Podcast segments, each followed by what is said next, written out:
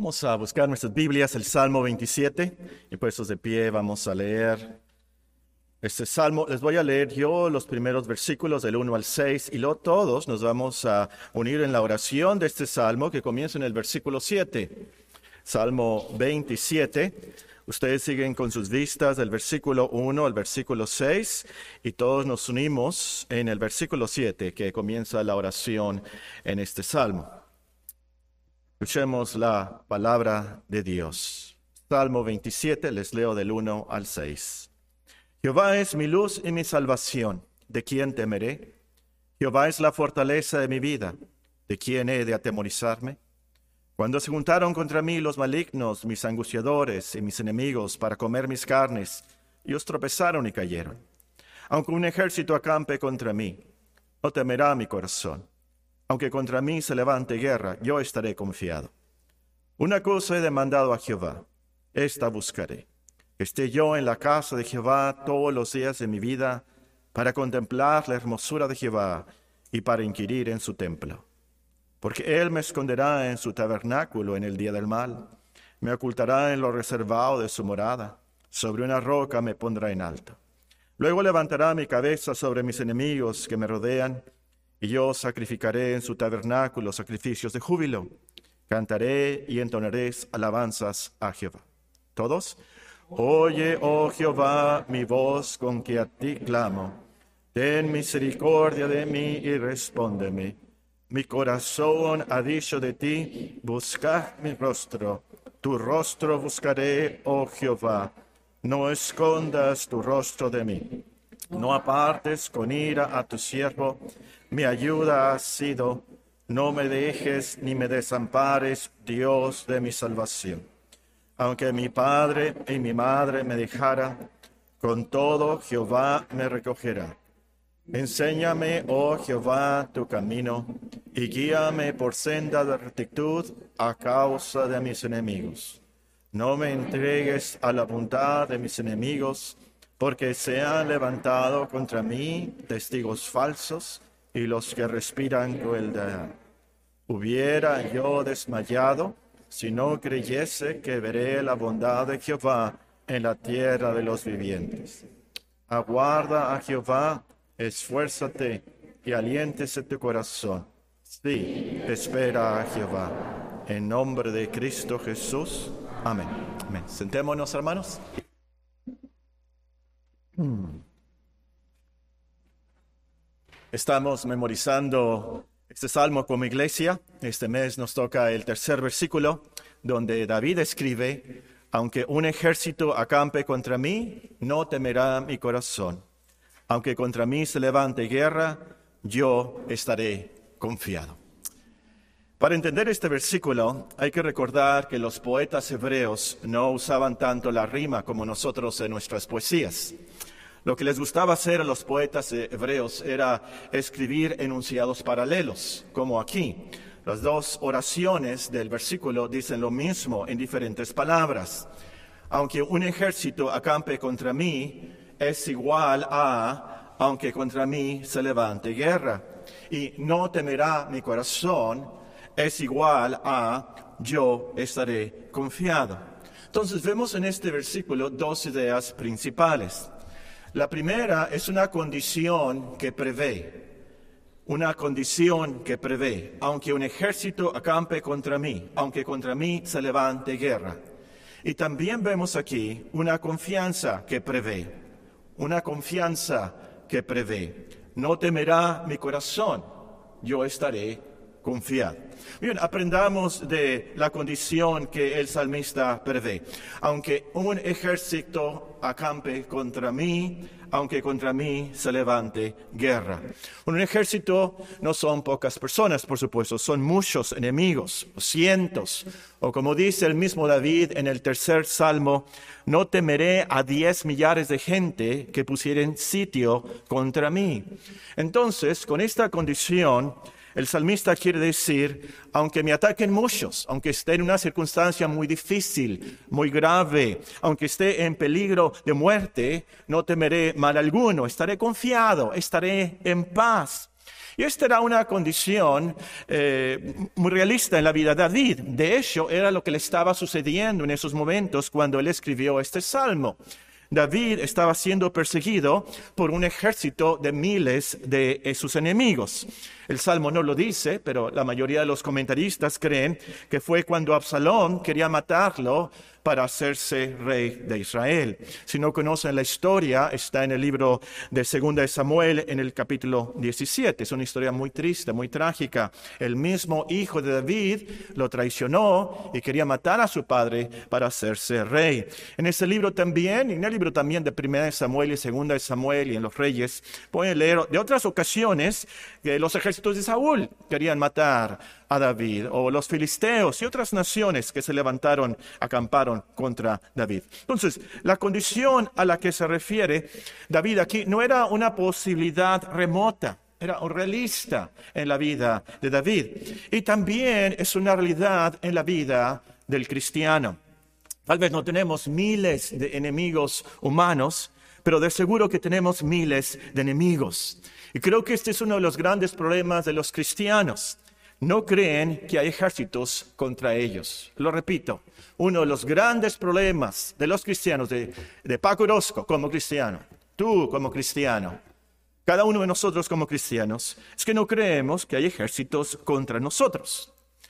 Eh, ¿Se acuerdan de la historia de Eliseo cuando estaba siendo ah, atacado por el ejército de los sirios en Dotán? Su siervo tenía mucho miedo cuando vio los ejércitos de los sirios alrededor de ellos, ahí en el pueblo de Dotán. Entonces lo que hizo Eliseo, le rogó a Dios que abriera los ojos de su siervo para que viera los ejércitos invisibles. Ahora, si Dios abriera nuestros ojos y pudiéramos ver los ejércitos invisibles que están con nosotros, nos íbamos a sorprender de cuántos millares de enemigos tenemos al salir de nuestras casas. ¿Y cuántos millares de enemigos tendremos en nuestros trabajos, en nuestras casas aún? Veríamos a los ejércitos del, mundo. Ese es el primer enemigo que vamos a mencionar esta tarde. Los ejércitos del mundo. Esa organización, ese sistema anti Dios que se levanta contra nosotros. Bien nos advirtió, nos advirtió nuestro Señor Jesucristo, así como el mundo me aborrece a mí, los va a aborrecer a ustedes. Y ciertamente el mundo, aunque no lo sepamos, aunque no estemos conscientes, el mundo nos aborrece. Bueno, por supuesto, el mundo no nos va a mandar un WhatsApp y nos va a decir, estimado cristiano, estimada cristiana, usted está en nuestra mira, usted es nuestro enemigo, así que cuidado. No, no, no, el mundo no es así. Y hermanos, eh, hay algunos que por los antecedentes, tal vez en otras iglesias, en otra cultura cristiana, creemos que el mundo es la, la música de rock. Eso es el mundo. Música rock, rock pesado, uh, el mundo. O que eh, el mundo son los santos. Uh, eso es el mundo. O, que el mundo es la, la borrachera y, las películas R. Pues el mundo es mucho más que eso. El mundo nos ataca con su materialismo, con su sexualismo, el entretenimiento sin fin. Nos ataca en las películas, en los libros, en las noticias, e, en los anuncios. Nos dice, tú te mereces este nuevo celular. Tú te lo mereces. Tú te mereces una cocina mejor. Tú has sufrido mucho como esposa. Tú te mereces ese refrigerador nuevo que viste en Liverpool. Tú te mereces salud. Tú has sufrido mucho. Tú mereces mucha salud. Tú te mereces un esposo mejor. Tú te mereces una esposa mejor. Tú mereces que seas reconocido en tu trabajo. El mundo te dice, tú te mereces ser reconocido en la iglesia. Ese es el mundo muchas veces. Para los ejércitos del mundo, sus ataques son mucho, muy más peligrosos porque se asocian con nuestras tendencias pecaminosas. El ejército del mundo se asocia, se junta y hace guerra contra nosotros con el ejército que la Biblia llama la carne. La carne acampa contra nosotros. Así llama la Biblia esa tendencia pecaminosa que tenemos desde que nacemos. No nacemos buenos, No nacemos inocentes. Nacemos con la tendencia al mal. Nacemos con la tendencia a enojarnos. De hecho, nacemos rojos, enfurecidos. Nacemos con la tendencia a codiciar, a ser sentidos. Orgullosos, por supuesto, es lo mismo. Glotones, con la tendencia a ser flojos, etcétera. Y Galatas 5:17 nos enseña claramente esa tendencia pecaminosa con la cual nacemos hacia una batalla. Como cristianos tenemos esa batalla contra el espíritu en una guerra constante día y noche. Y el gran problema es que ese ejército, esa naturaleza pecaminosa, está dentro de nosotros, en nuestra carne, por eso le llama la Biblia la carne, está en nuestro cuerpo, por dentro. Y es por eso que el apóstol grita, miserable de mí. Y podemos entender ese grito, ese clamor en los últimos, los últimos versículos de Romanos 7. Miserable de mí, ¿quién me librará de este cuerpo de muerte? Y explica él en ese último párrafo de Romanos 7, esto de esa tendencia que tenía él de hacer el mal, el apóstol Pablo y cada cristiano. Si somos honestos, vamos a decir, es cierto, eso me pasa a mí, lo que debo hacer, no debo hacer. Y es un ejército que está dentro de nosotros luchando contra nuestro espíritu cristiano. Entonces, los ejércitos del mundo los ejércitos de la carne acampan contra nosotros y también hay otro ejército muy grande contra nosotros y muy poderoso, el ejército del diablo. Hace unos años, algunos de ustedes van a recordar, estábamos ahí por la uh, Simón Blay y Tlaxcala, donde estaba la iglesia antes. Em, permitimos a algunos de los jóvenes uh, que predicaran.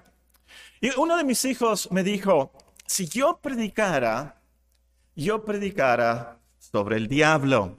Eh, no voy a decir quién fue porque está aquí Andrés y es su mejor amigo y le va a decir a la tarde, ver en un WhatsApp. Em, él me dijo, si yo predicara, yo predicara sobre el diablo. Me sorprendió, ¿verdad? Eh, no le pregunté exactamente sus razones por qué dijo eso, pero es verdad que necesitamos muchos cristianos enseñanzas sobre el diablo. Porque muchos de los cristianos, lo, lo insisto, lo dije, lo insisto aquí, muchos cristianos no creen en el diablo. Sí creen en teoría, creen en papel, creen de boca y dicen, sí, sí, sí, yo, por supuesto, yo creo en el cristiano, en el diablo, te dice el cristiano. Pero en la práctica no. En la práctica, en sus vidas no. Si creyéramos realmente lo que debemos de creer sobre el diablo, según lo que nos dice la Biblia, estaríamos velando y orando más. Tendríamos un arsenal de promesas para luchar contra él. Y hay ejércitos de demonios contra nosotros, junto con el diablo.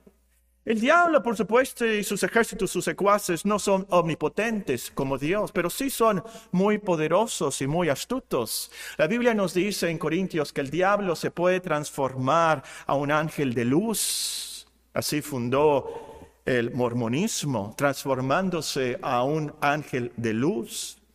Aún puede atacarnos, el diablo puede atacarnos con un amigo cristiano. Leímos en Mateo 16 hace poco como nuestro Señor Jesucristo le dijo a Pedro, fíjense quién, a Pedro.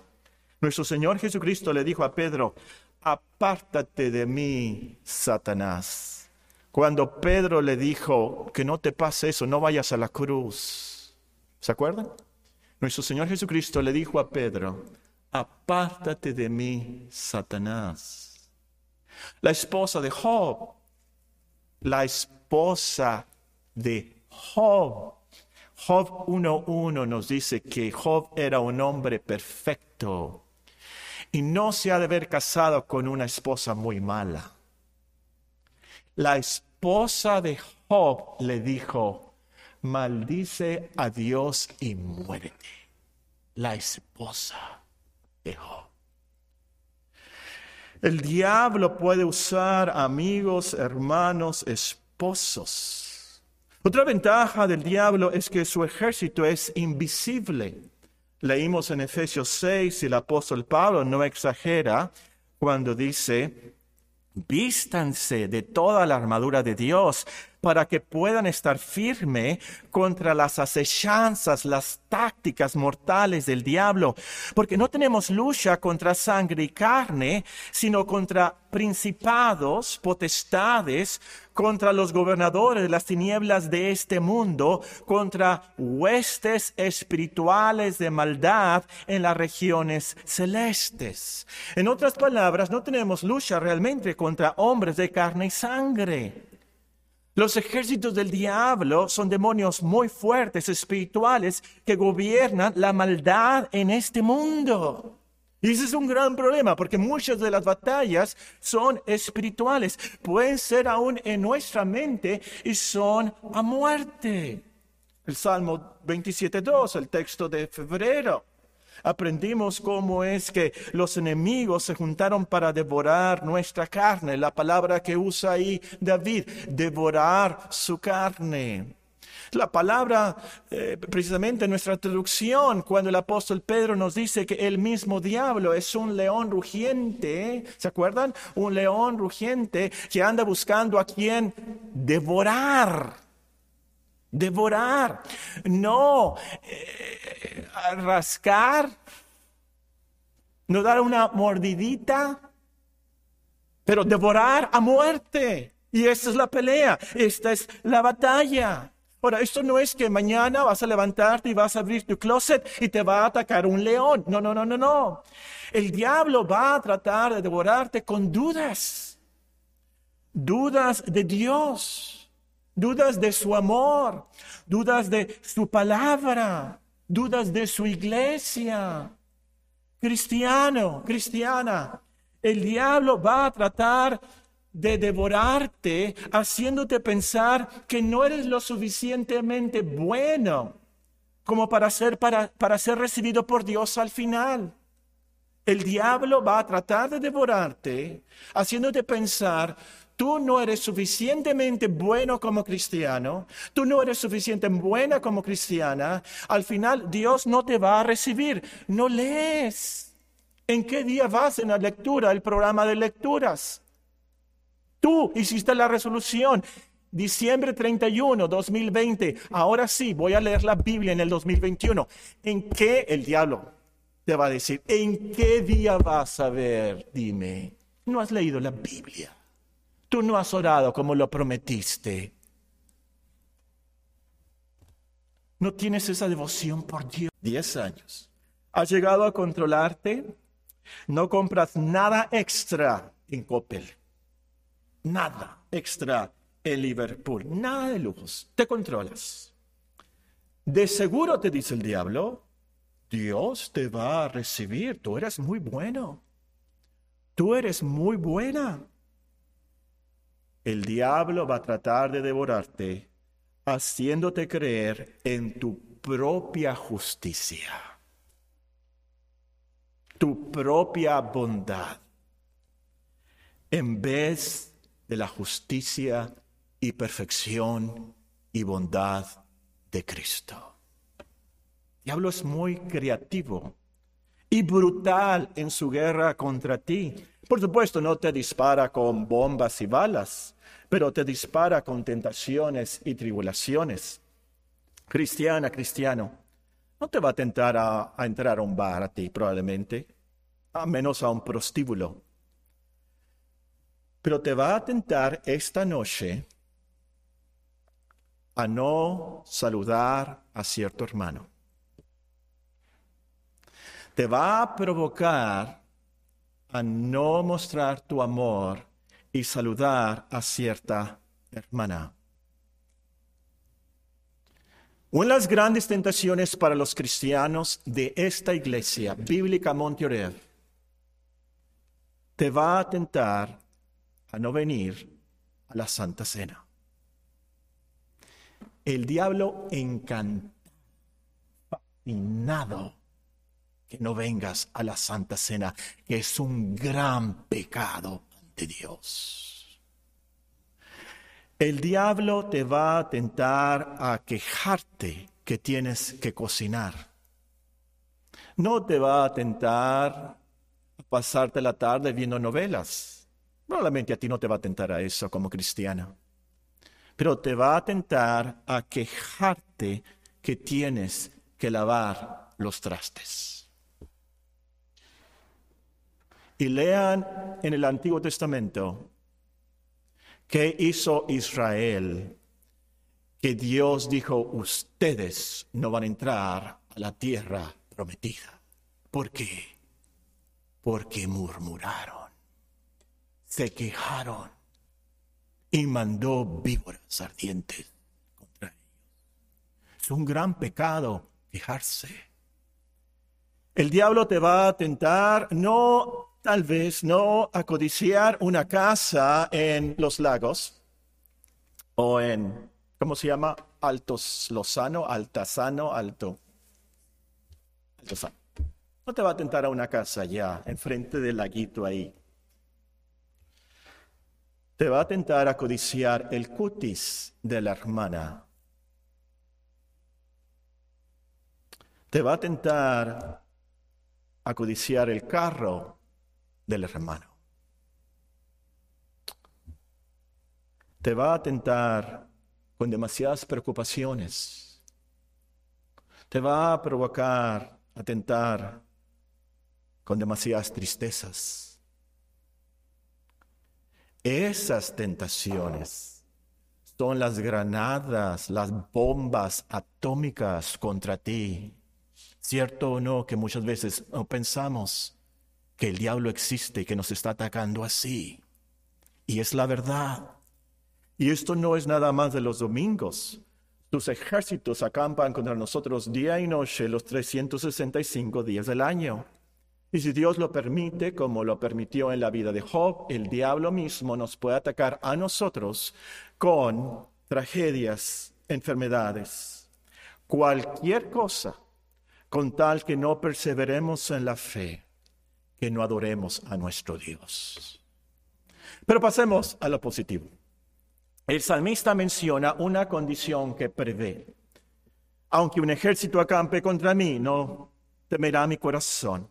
Aunque contra mí se levante guerra, yo estaré confiado. Tenemos una condición, pero vean también que menciona esa confianza que tendrá. Yo estaré confiado no temerá mi corazón, yo estaré confiado. David sabía que iba a ser atacado, ejércitos acamparían contra él, pero él sabía, previa, yo no voy a temer, yo voy a estar confiado, yo voy a estar seguro, yo voy a estar en paz. Así como él no temió a la hora de la hora en su batalla, en su lucha contra Goliat, ¿se acuerdan? Casi un niño un jovencito. Y ahí va contra Goliat. E, él no temió contra los filisteos. E, e, él no temió contra los osos y los lobos. Él nos cuenta estas historias. Estaba en paz, estaba confiado. La pregunta práctica aquí, es muy práctica para estos días, es, ¿cómo puedes tú tener esta confianza aunque ejércitos, miles, millares de personas y diablos acampen contra ti. Aquí pudiéramos tener toda una serie de estudios de la vida de David, cómo es que maduró y progresó para llegar a este punto en su vida y tener esa gran confianza. Pero nos limitaremos a las lecciones de este capítulo, el Salmo 27, para repasarlas y también para ir aprendiéndolas. Nada más vamos a limitarnos al Salmo 27. Muy bien. El salmista David dice, aunque contra mí se levante guerra, yo estaré confiado. ¿Cómo puedes tú tener esa confianza? Número uno, tú puedes tener esta confianza si Dios es tu luz y tu salvación. Eso es lo primero, ¿verdad? Primer versículo. Jehová es mi luz y mi salvación. ¿De quién temeré? Jehová es la fortaleza de mi vida. ¿De quién he de atemorizarme? E, e, eso es lo primero. Si Dios te ilumina, si Dios te guía, si Dios te salva del pecado, del diablo y todos sus enemigos, por supuesto que no vas a tener miedo, por supuesto que vas a estar muy confiado. Y como vimos en ese versículo, la clave aquí es conocer a Jehová. Jehová es mi luz y mi salvación. Saber quién es Dios. Conocer de su gran poder, su gran sabiduría. Saber que Él de verdad es Señor de señores sobre todo el universo, sobre todas las estrellas, sobre todos los ángeles, sobre todos los seres de ese planeta, sobre todos los diablos. Él hace lo que Él quiere en todo el universo y solo lo que Él manda se hace aquí, incluyendo lo que hacen los demonios y nuestros enemigos. ¿Lo crees? Esto es lo que David creía y por eso tenía tanta paz. Ah, ah, para mí es un, episodio fascinante. Precisamente David va huyendo de Absalón y nos dice la palabra de Dios en 2 de Samuel 16, 5. Véanlo. 2 de Samuel capítulo 16 y el versículo 5. Muy triste y trágica la historia. Su propio hijo lo hace huir de su palacio. Absalón lo está persiguiendo a muerte con los ejércitos de Israel. Y pasa, nos dice segunda de Samuel 16:5. Vino el rey David hasta Bahurim, y aquí salía uno de la familia de la casa de Saúl, el cual se llamaba Simeí, hijo de Gera, y salía maldiciendo arrojando piedras contra David y contra todos los siervos del rey David. Y todo el pueblo y todos los hombres valientes estaban a su derecha y a su izquierda. Y decía Simeí maldiciéndole, fuera, fuera, hombre sanguinario y perverso. Jehová te ha dado el pago de toda la sangre de la casa de Saúl, en lugar de la cual tú has reinado, y Jehová ha entregado el reino en mano de tu hijo Absalón, y hete aquí sorprendido en tu maldad, porque eres hombre sanguinario. Entonces Abisaí, hijo de Sarvia, dijo al rey, ¿por qué maldice este perro muerto a mi señor el rey? Te ruego que me dejes pasar y le quitaré la cabeza. Y el rey respondió, ¿qué tengo yo con vosotros, hijo de Sarvia? Si él así maldice, es porque el diablo le ha dicho que maldiga a David. Ah, perdón, me equivoqué. Me, equivoqué, hermana. No es lo que dice su versión.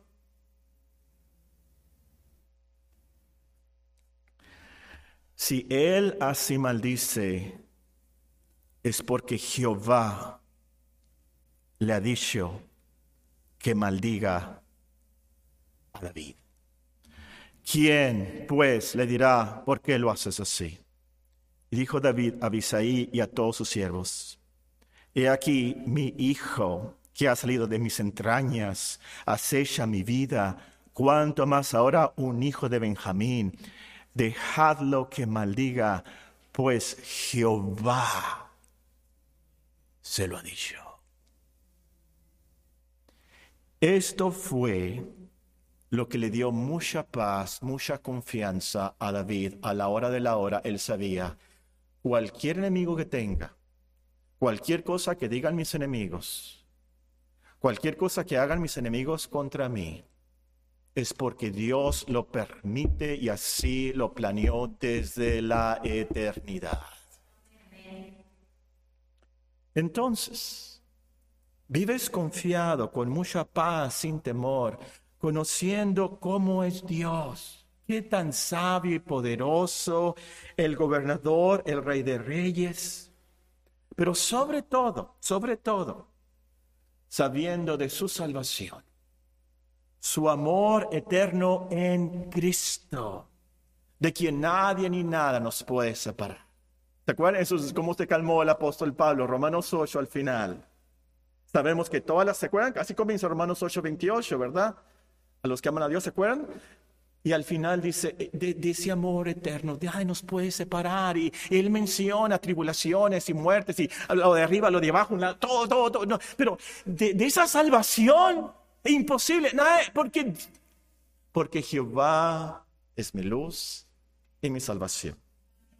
Entonces, aunque contra mí se levante guerra, yo estaré confiado. ¿Cómo puedes tú, tener esa confianza? Número uno, tú puedes tener esa confianza si Dios es tu luz y tu salvación. Número dos, si Dios es la fortaleza de tu vida. Si Dios es la fortaleza de tu vida. Lo que nos dice el versículo, por supuesto. Jehová es mi luz y mi salvación. La segunda parte del versículo 27.1. Jehová es la fortaleza de mi vida. ¿De quién he de atemorizarme?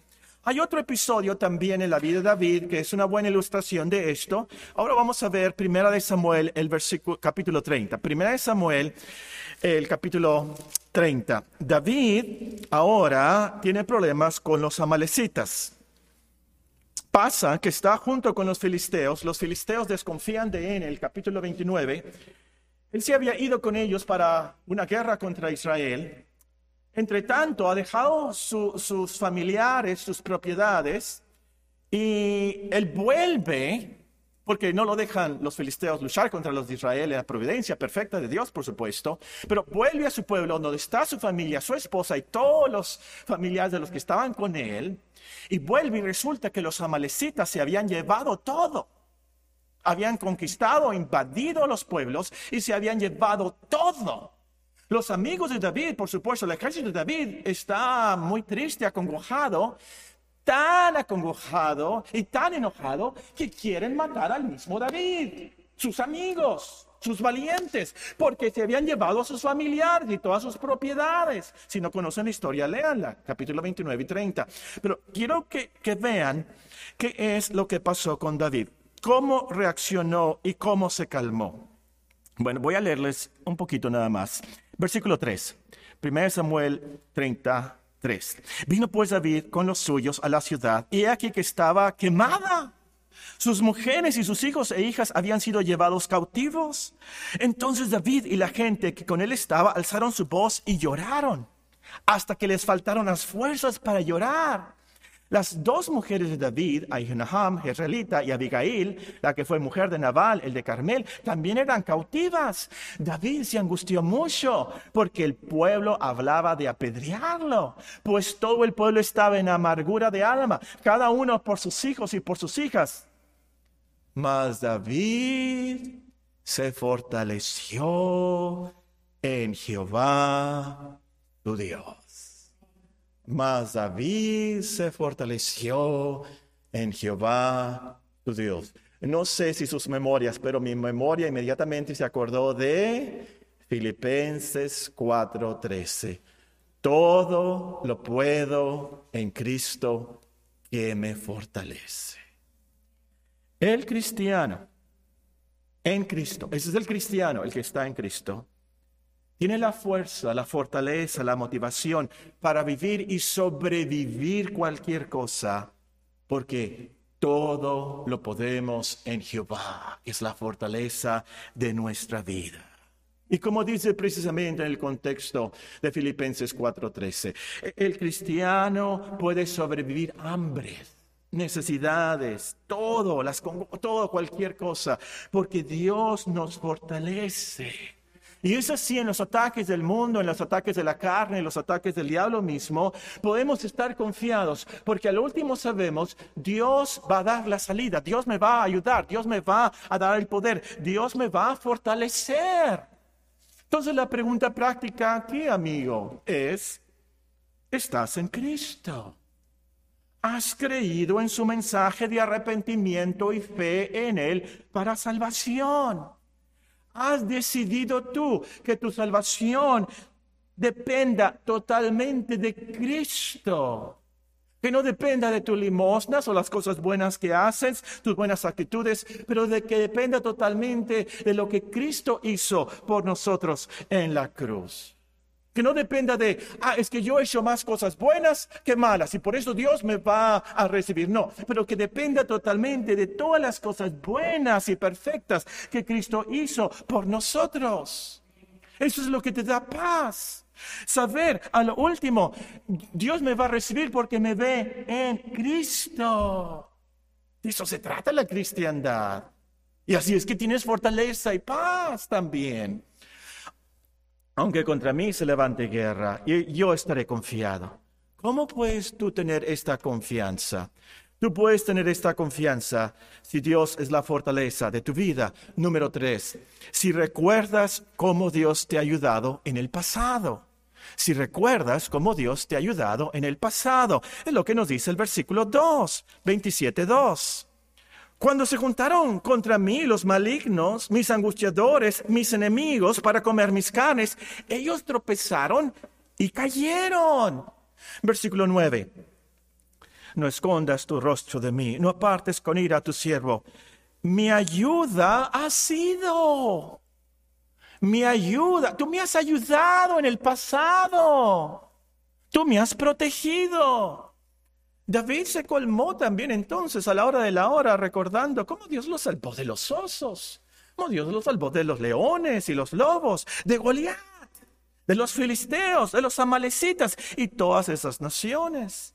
Se acordó cómo Dios lo ayudó y eso le da y le dio mucha paz y le da paz a los cristianos también. Sabiendo, Dios me ayudó en el pasado. Algunos de ustedes se acuerdan, recuerdo, yo me acuerdo cuando Dios me ayudó en el pasado de, de accidentes y de ahogarme en Quino y en, en Miramar. Eh, y, yo me acuerdo de cómo Dios me ha ayudado en el pasado en los accidentes de la bicicleta. Ya, ya, ya no os voy a contar porque ya sé que se saben las historias. Cuando venía de las 5 de mayo, algunos de ustedes me pueden decir, es cierto, Dios me ayudó en los extravíos de mi juventud. Es cierto, Dios me ayudó mucho. Por la misericordia de Dios que estoy aquí. Me ha ayudado mucho. sobre todo, cristianos, podemos recordar que Dios nos salvó de todos nuestros pecados. Dios nos salvó de una multitud de pecados que acampaban contra nosotros. Y si Dios no escatimó a su propio Hijo, sino que le entregó por todos nosotros para salvarnos de esos pecados, claro que nos va a ayudar con cualquier otro ejército, por más peligroso que sea.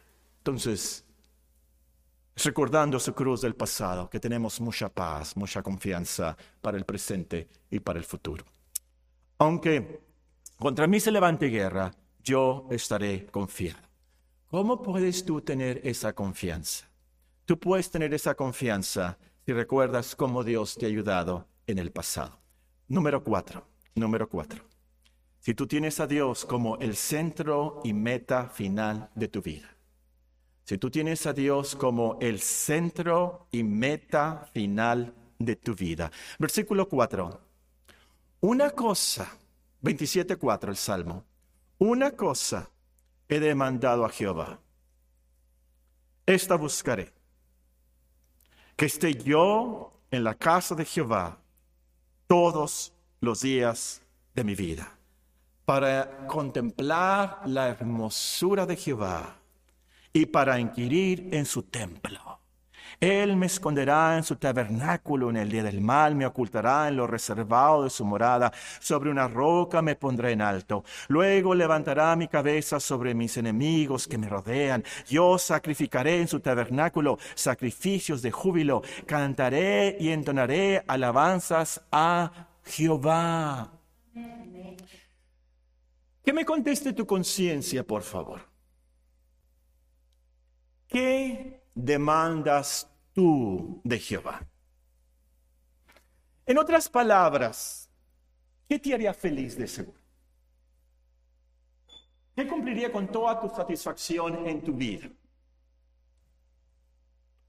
¿Qué cosa? Paco,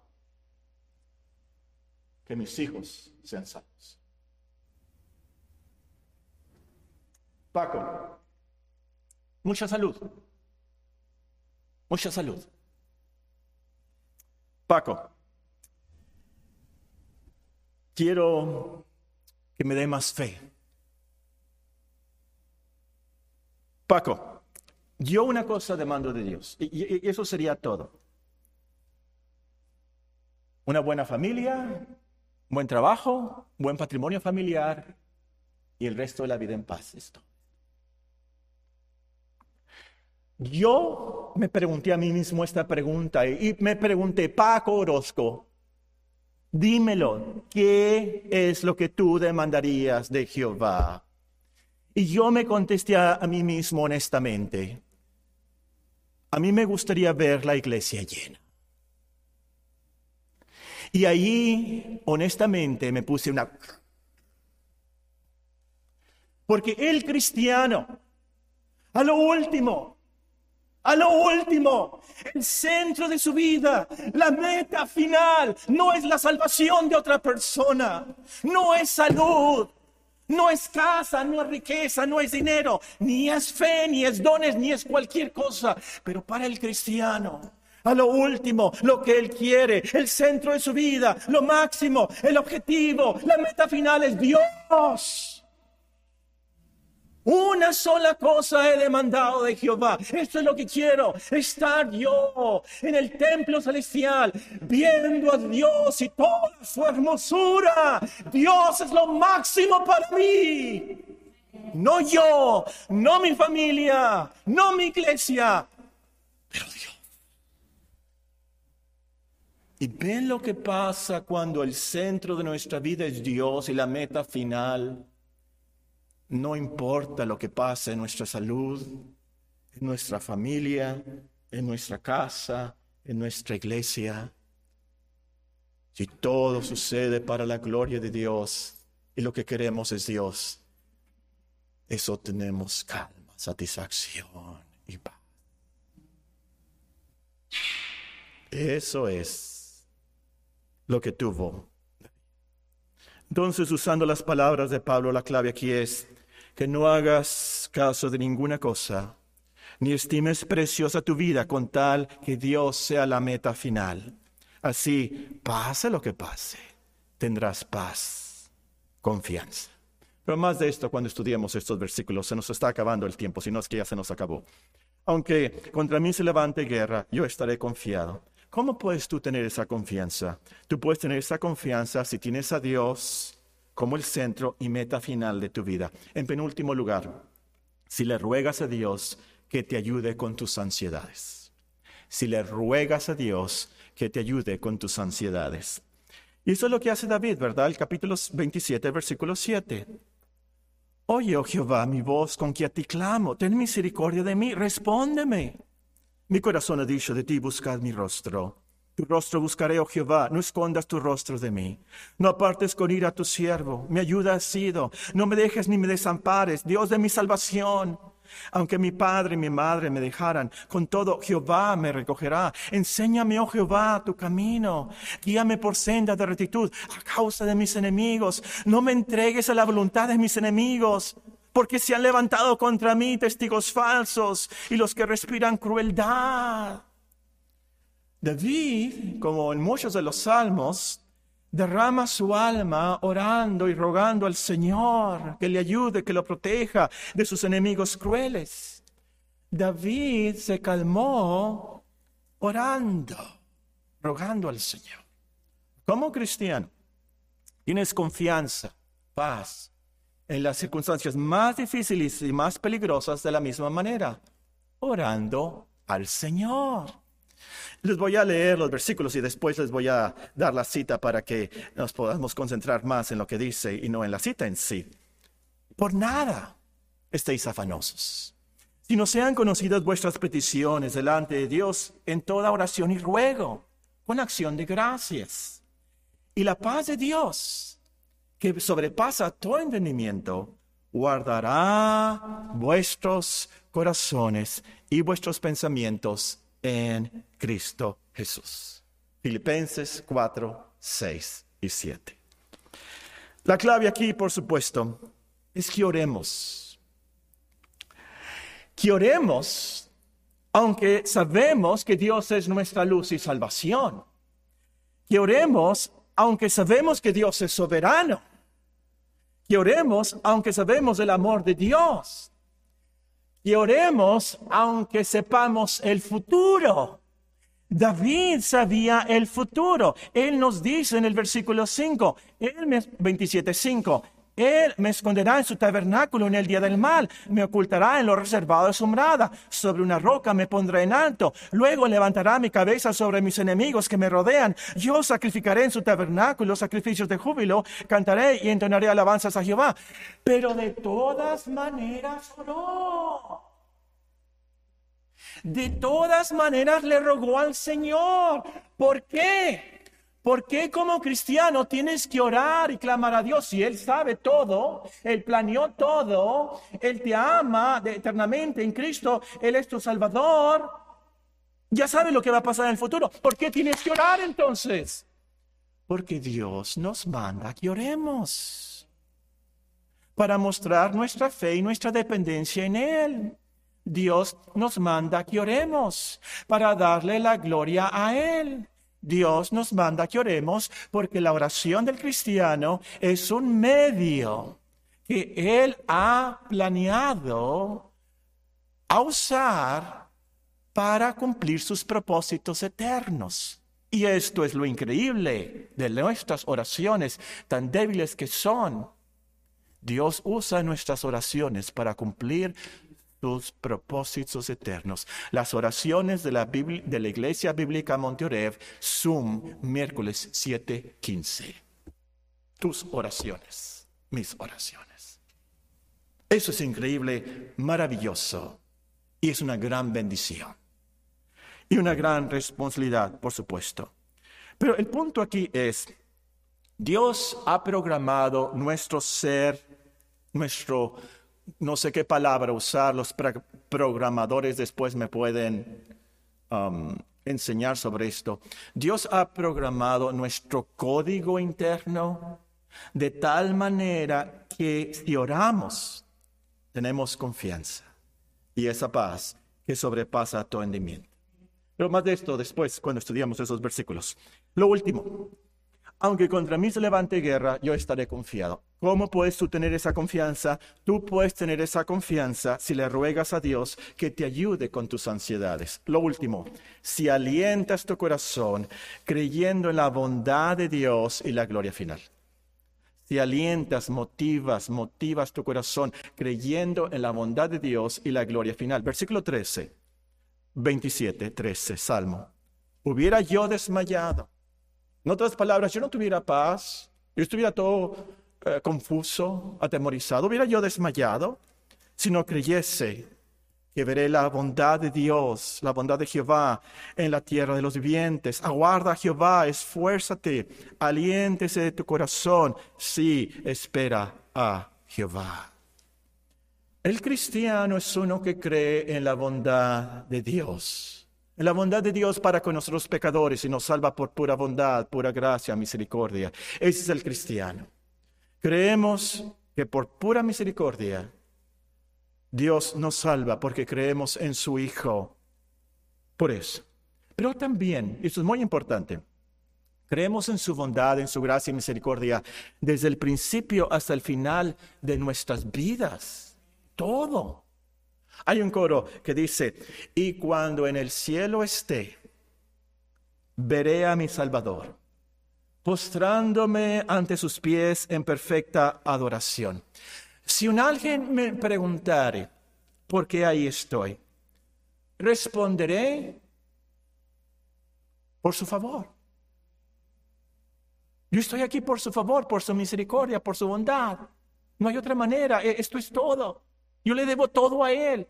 Por su gracia soy lo que soy, desde el principio hasta el final, como pecador. Y es así entonces como tenemos mucha confianza, motivados por la gran bondad de nuestro Dios para con nosotros pecadores, cristianos pecadores. En las batallas ante ejércitos, alentamos nuestro corazón. Tú esfuérzate, tú espera en Dios. Él es bueno. Él es bueno. Dos pensamientos finales y terminamos. No sé cuántos minutos les debo ya. Tengo un déficit, ¿verdad? O dos pensamientos muy importantes, no quiero dejarlos para otro estudio.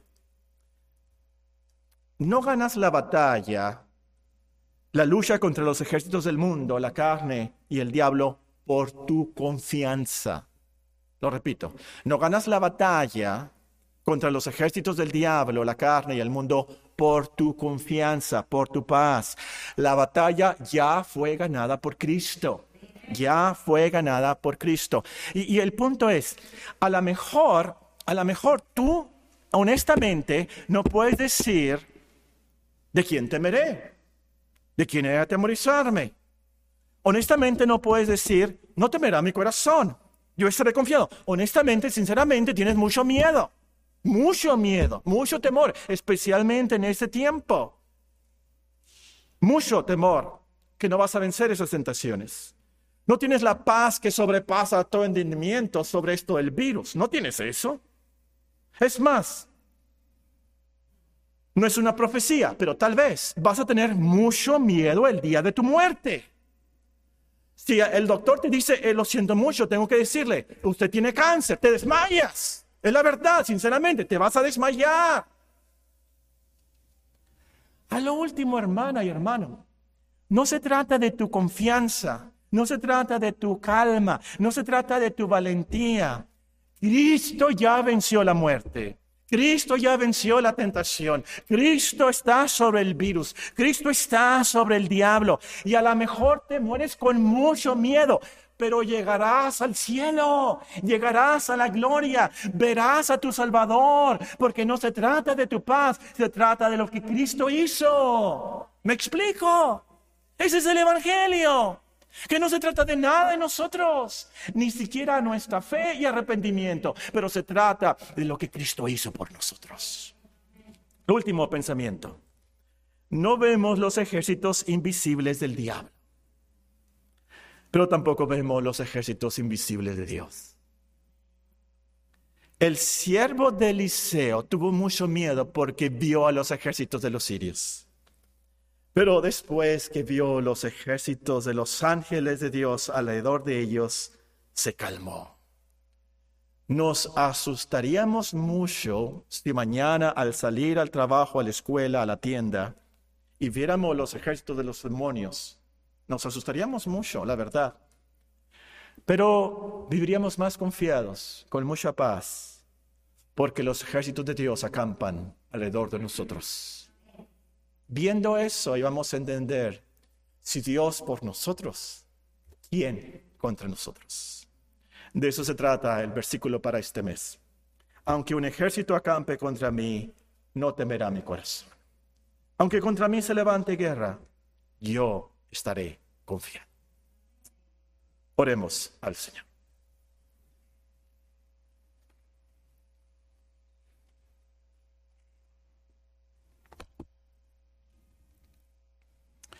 Oye, oh Jehová, mi voz con que a ti clamo. Ten misericordia de mí y respóndeme. Mi corazón ha dicho de ti, buscad mi rostro. Tu rostro buscaré, oh Jehová. No escondas tu rostro de mí. No apartes con ira a tu siervo. Mi ayuda has sido. No me dejes ni me desampares, Dios de mi salvación. Aunque mi padre y mi madre me dejaran, con todo Jehová me recogerá. Enséñame, oh Jehová, tu camino y guíame por senda de rectitud a causa de mis enemigos.